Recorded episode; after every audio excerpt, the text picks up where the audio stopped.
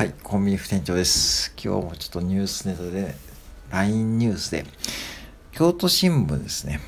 えー、日本三景青の橋立また覗きしていた50代の観光客、15メートル転落、ふざけ合っていた友人に押される。いや、これ、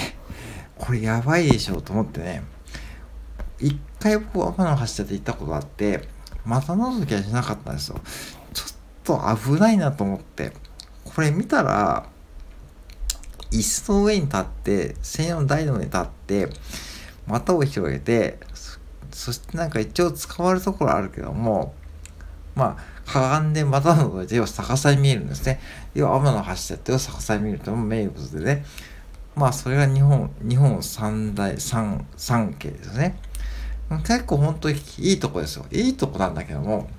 まあ一回行けばいいかなと思ってますよね。うん、まあね、行って、まあ、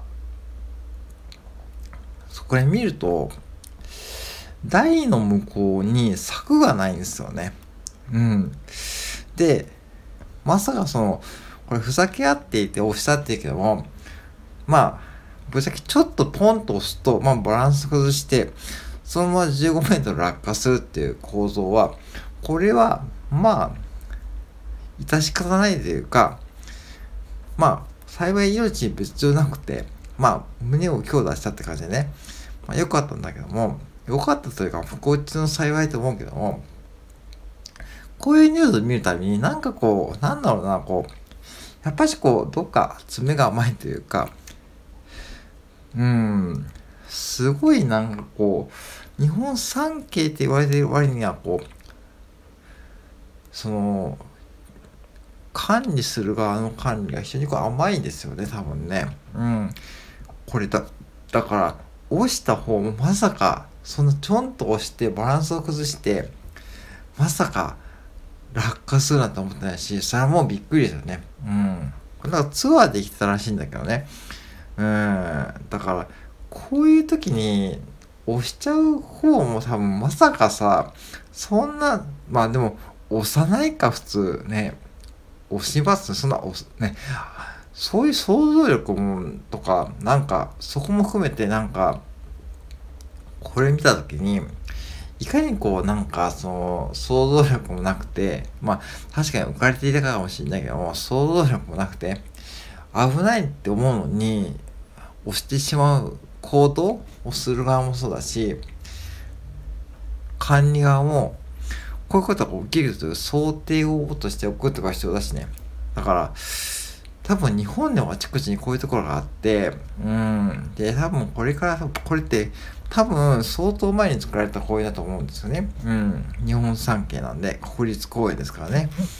うん、だから国立公園って結構もう時間も経っていて、例えば岐阜でも国立公園っていうか、まあ、例えば国宝犬山城とかあるけども、犬山城行った方はあるかもしれない。行ったことある方はね、知ってるかもしれないけども、本当にあのお城の中って急な階段で、もう本当はもう江戸時代の様式なんで、もう、もうめちゃくちゃ階段も急でね、そこで天守閣に登って、まあ、登るんだけども、もう帰りも大変でですね。だから、で、床もツルツルだしね、木の床でね。だから、そういう国宝級の建物って、今の様式で作られてないことが多いもんで、やっぱりそういう怪我のリスクが伴うし、そしてなんて言ってもね、なんかこう、その、ちょっとそこで油断しちゃいましたね。どうしても観光なんでね。だから、なんつうのかな。こういうニュースを見るたびになんかこう、なんか、その、なんかこう、もやっとするというか、なんか、それをやってしまう方もそうだし、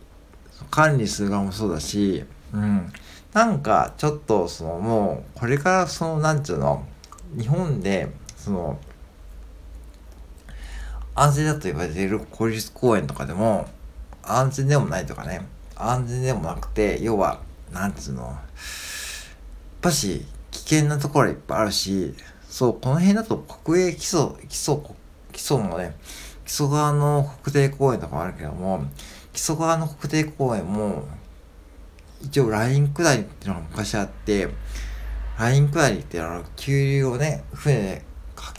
その乗ってやっていくんだけども、あれも結構転覆事故が起きたりしてますし、うん。やっぱしね、そういう自然を相手にするって、結構ね、ハードル高いと思いますよね。なんかハードル高いというかね。だから、なんかこう、もうちょっとこう、なんつうの、自然と向き合う方を考えていくと、こういう幼稚な行動を生まれないと思うし、まあ、あと管理する側も、もっとこれね、なんつうのこれ、写真見るとさ、全くこう、策がなくて、なんか、防御策がないっていうのもちょっと、あれだよね。びっくりした。うん。で、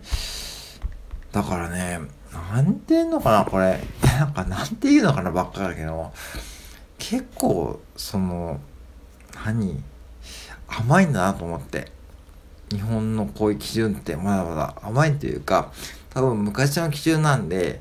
今の基準に直してちゃんと高齢化進んでるんで、高齢者の方も楽しめるように改造するとかね、していかないと、たまたまこれ死亡事故にならなかったらいいけども、これもし万が一死亡事故になってたらさ、これもう本当に、押した方の男性、も、押された方もそうだけども、押してしまった方の男性もいたたまれないというか、なんか、この先の人生めちゃくちゃこうなんか、無理ゲーですよね。なんか、そう思うと、やっぱしこれは、国の基準をもう厳しくしていって、なんか、観光地とか国立公園もそろそろバージョンアップしていかないと、こういう事故は多分これから起きるでしょうね。あとやっぱり京都とか行っても思うけども、もう京都もね、僕は地社仏閣の入入園料っていうか、ああいう、ありますよね、配管料が。あれもっと高くしてもいいと思うんですよ。なんか、2000円とかにして、もう観光客を絞っていかないと、なんか、あの、お手頃なこう配管料でやってると、多分、ディズニーランド化していって、なんか自社物価が、なんか、改めてディズニーランドのアトラクションみたいな風になってるんで、配管料を高くしていって、まあ、例えば深夜が1000円、えー、大人に1000円、子供500円とか言って、もうちょっと高く設定して、もう人を絞っていかないと、で、人を絞っていって、そうやってやっていくと、まあね、ちゃんとそれでも見たいってくる人が来るから、そしてその、それでも税収もアップするし、そういう風にしていかないと、多分ね、京都もね、とかいうビッグな観光地はね、もうなんか結構限界来てると思いますよ。うん、なんか思った。だから最近僕は京都に行ってもね、